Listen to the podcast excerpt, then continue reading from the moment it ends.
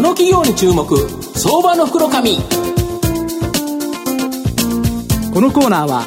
ワンストップで情報システムを支援するパシフィックネットの提供を SBI 証券の政策協力でお送りします。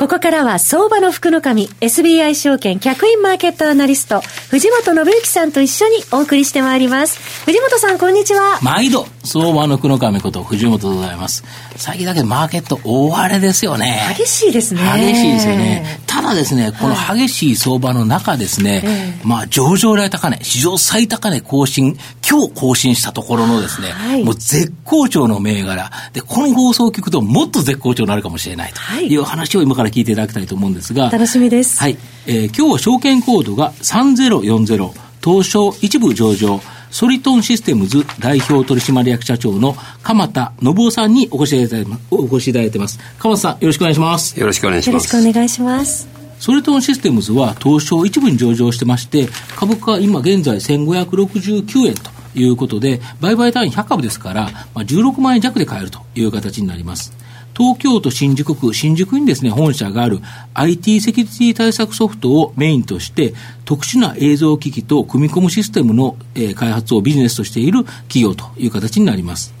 通常ですね、個人のパソコンでは ID、パスワード、こちらを入力して使用するんですが、企業のパソコンの場合ですね、この ID、パスワードに加えて、指紋認証とか顔認証など、二段階認証というのが基本となっておりですね、まあ、このソフトウェアでは6割以上のシェアがありですね、まあ、着実な成長と、まあ、安定的な収益が見込める、まあ、キャッシュカウの事業という形になってます。はい、IT セキュリティの次の発展として、まあ、近年サイバーセキュリティとモバイルセキュリティ、こちらに注力している状態です。また映像をですね、圧縮して伝送する映像機器や組み込むシステムにも、えー、いよいよですね、第2、第3の柱となるという形になります。まあ、キャッシュカウのビジネスを持ちながらですね、まあ、今後大きな成長が期待できる、まあ、新規ビジネスにですね、積極投資している企業という形になります。あの、鴨社長、あの、サイバーテロなど頻発しておりますが、まあ、現在のですね、御社の稼ぎ頭である、このセキュリティ対策関連のビジネス、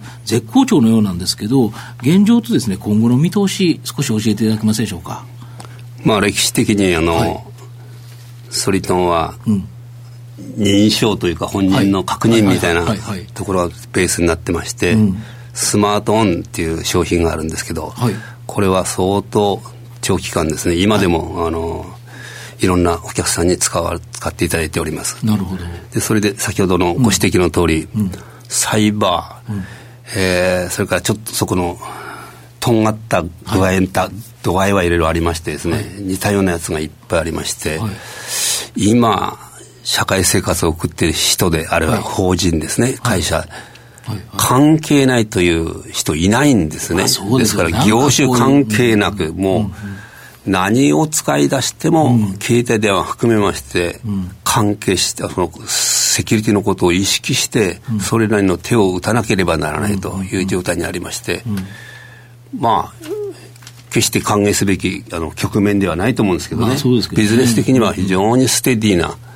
えー、あと6、7年は持ちますね。この状態は、ね、そうするとやはりこの東京オリンピックもありその先もという形ですか？そうですね。そんなに人間のあれが、急にあっと驚くほどの進歩はあの、うん、ないと思いますんで、まあ、敵敵がまたいるものでございますから。ね、ね、要はいくらいいセキュリティエンドレスの戦いになってます、はい、逆に言うとセキュリティ関連のビジネスっていうのはやってるとやってる方にとってはちょっと美味しいという感じですか？まあ美味しいっていうとあれですけど、うんうん。うん絶えず努力していかないとまずいということは確かです。はい、なるほど。で、そのですね、えっ、ー、と、まあ、端末っていうのがパソコンから携帯、モバイル端末にですね、移行しつつあると思うんですが、まあ、そのセキュリティ、えー、基盤、セキュリティプラットフォームに対する取り組み、御社の場合どのような感じですかね？まあ、あの、インターネットにつながって、デスクトップのパソコンあたりが、うんうんうん。もう一般的な風景になった時ですね、うん、それのセキュリティ対策がいろいろこう工夫されて出てきました。うん、はいだんだんこうモバイル端末携帯電話の方でいろんな相当の業務ができるようになりましてですね、はい、これは全くまた丸裸というか、うんうん、キャリアの通信以外ほとんど丸裸の状態に来てましてですね。これに対するこの使い方が深刻なものになればなるほどですね、手を打たなきゃならないということで、急いで4年ほど前から、セキュリティの確保したですね、しっかりしたこの漏れのないようなプラットフォームを開発、あのわ私でも始めました。はい。でまあはい。えーベータバージョン終わりまして、12月から世界中で、あの販売始めますけど、サービスの形で、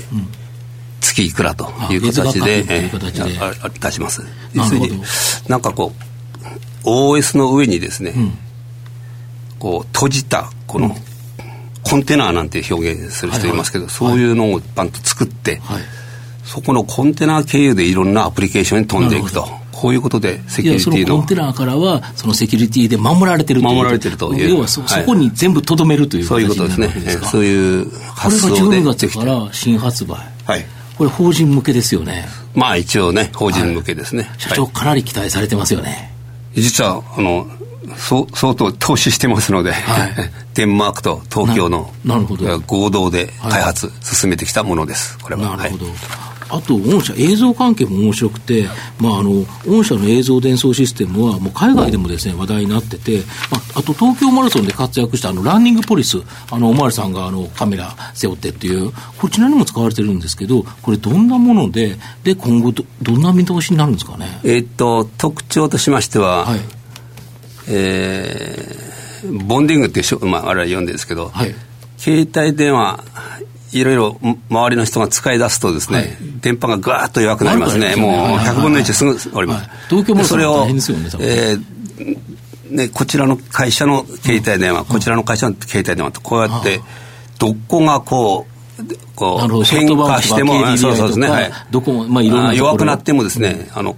切れないように、はい。6, 6セットぐらいの携帯電話をですね束ねて、オンにして使うんですね。要はそれで6社分の SIM が入ってるんですよね。そうですね、はい。そうやって一緒にしながらボンディングして、そのつ強さを見ながら、フレーム数と送り出すこの解像度をダイナミックに変えて送り出すと、はい。ですから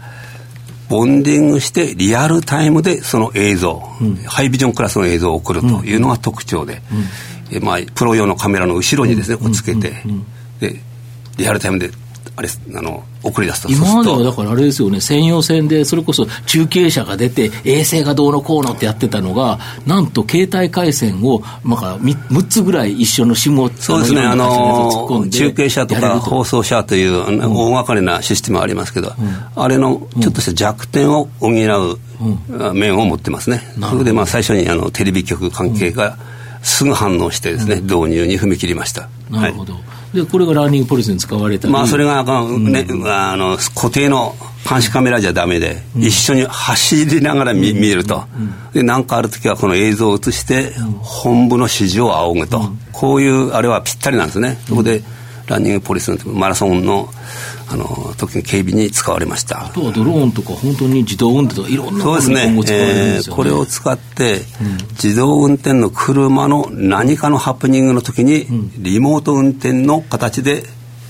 助けるという、あ要はその動画を見ながら、別の人が、はい。外にいる人が、車の運転を変わるという形変われてるやももともと映像で見えますから、こちらからあの運転すると。ステアリングとか全部やれやれるという具合に考えています。なるほど。まあ、そういうえー分野、いろいろね、えーあと、こうやって送ってあれするの、なんか送ってこう来るというこのレスポンスがですね、非常に短遅延でないと困るアプリケーションもあそうそう結構ありまして。車なんて遅れてたら、遅れた画像で運転したらぶつかっちゃってますもんね。ぶつかっちゃううんですから、今100ミリセックぐらいまで、はいあの0.1秒行ってます、行ってますけど、もうちょっと欲しいところがいっぱい実はあります。はい。なるほど。あと、御社ではセンサーもちょっと力入れてて、人感センサー、人を感じるセンサー、これ量産されてるみたいなんですけど、まあ、IoT、あの、もののインターネットの時代では、まあ、様々なセンサー重要になると思うんですけど、はいこの IoT に関する御社の取り組み、教えていただきたいんですが。えーたまたま、えー非常に、えーえーとね、その半導体設計のプロが集まってまして、それで、10のマイナス15乗レベルアンペアですね。はいそれはもう、ピコとかなんとかナノとかいうの、その、それだけ、フェム、フェムトっていうレベルの、はいあの、あれなんですけど、人が立立った時の気配を感じるんですね。赤外人が出している赤外線を赤外線をパッと感じてですね、まあ実際誘電体があって、その上の電子がコロコロコロと動くんですね。はい、そいつをこう、二つ作っておいて、はい、そいつを電流の形で取り出すという。なるほど。もう、あの、気の遠くなるような、もの、非常に大変な、あの、うん、商品ですね。うん、まあ非常に安いですけど、うん、これを横展開するというアプローチもありましてですね、いろいろ。えー、今工夫しておりますが。なるほど。一般的に言って、うん、えー、先ほどの一人がね携帯電話ってですね、はい、そそのうち自宅の玄関にもなんかね、監視用のあれカメラを置いておくとか、エアコンにも入れておくと、こうやってなると、一人がですね、携帯電話のこの SIM を8セットから10セット持つような時代が来ます。はい。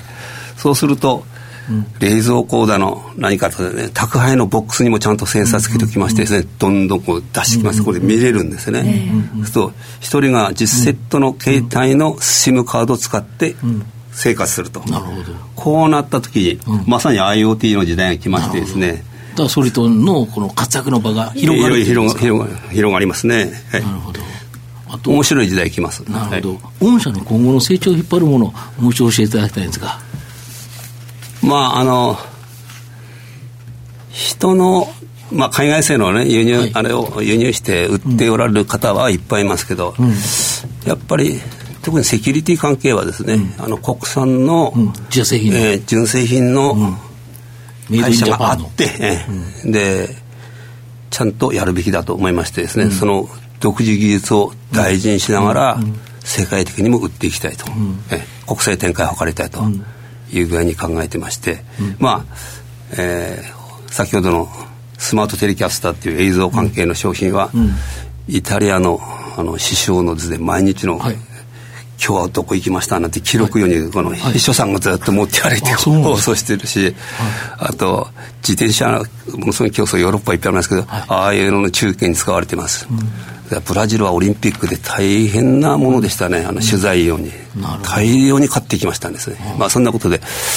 まあ、世界でいいものを作って、えー、日本としてですね、我が国の技術として発展したいなというふうに、えー、希望しております。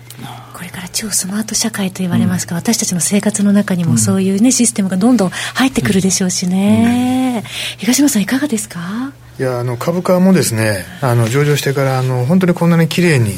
右肩上がりに上昇していくっていうのはあんまりなくてですね、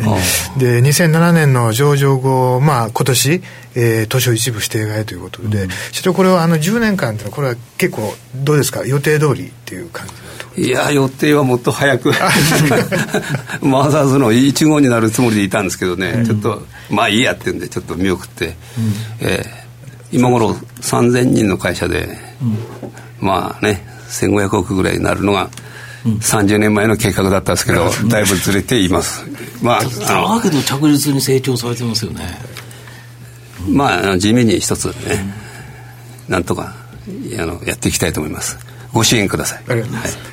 まあ、最後まとめさせていただきますと、えー、ソリトンシステムズはですね、セキュリティ対策というですね、まあ、非常に重要で、今後も安定的にですね、成長を続けそうな、まあ、キャッシュカウのビジネス、こちらをですね、えー、持っておられます。その上で映像伝送や IoT 時代に欠かせないセンサー、セキュリティ基盤など、まあ、今後ですね、大きな成長が期待できる分野が積極的にですね、先行投資を行っているという状態になります。で、11月13日に東証一部に指定外となりですね、まあ、今後、やはり外国人投資家、機関投資家の買いもですね、期待できるということでいうと、まあ、今後中長期的にですね、投資したい銘柄ではないかなと思います。今日は証券コード3040東証一部上場ソリトンシステムズ代表取締役社長の鎌田信夫さんにお越しいただきました。鎌田さんどうもありがとうございました。ありがとうございました。藤本さん今日もありがとうございました。ありがとうございました。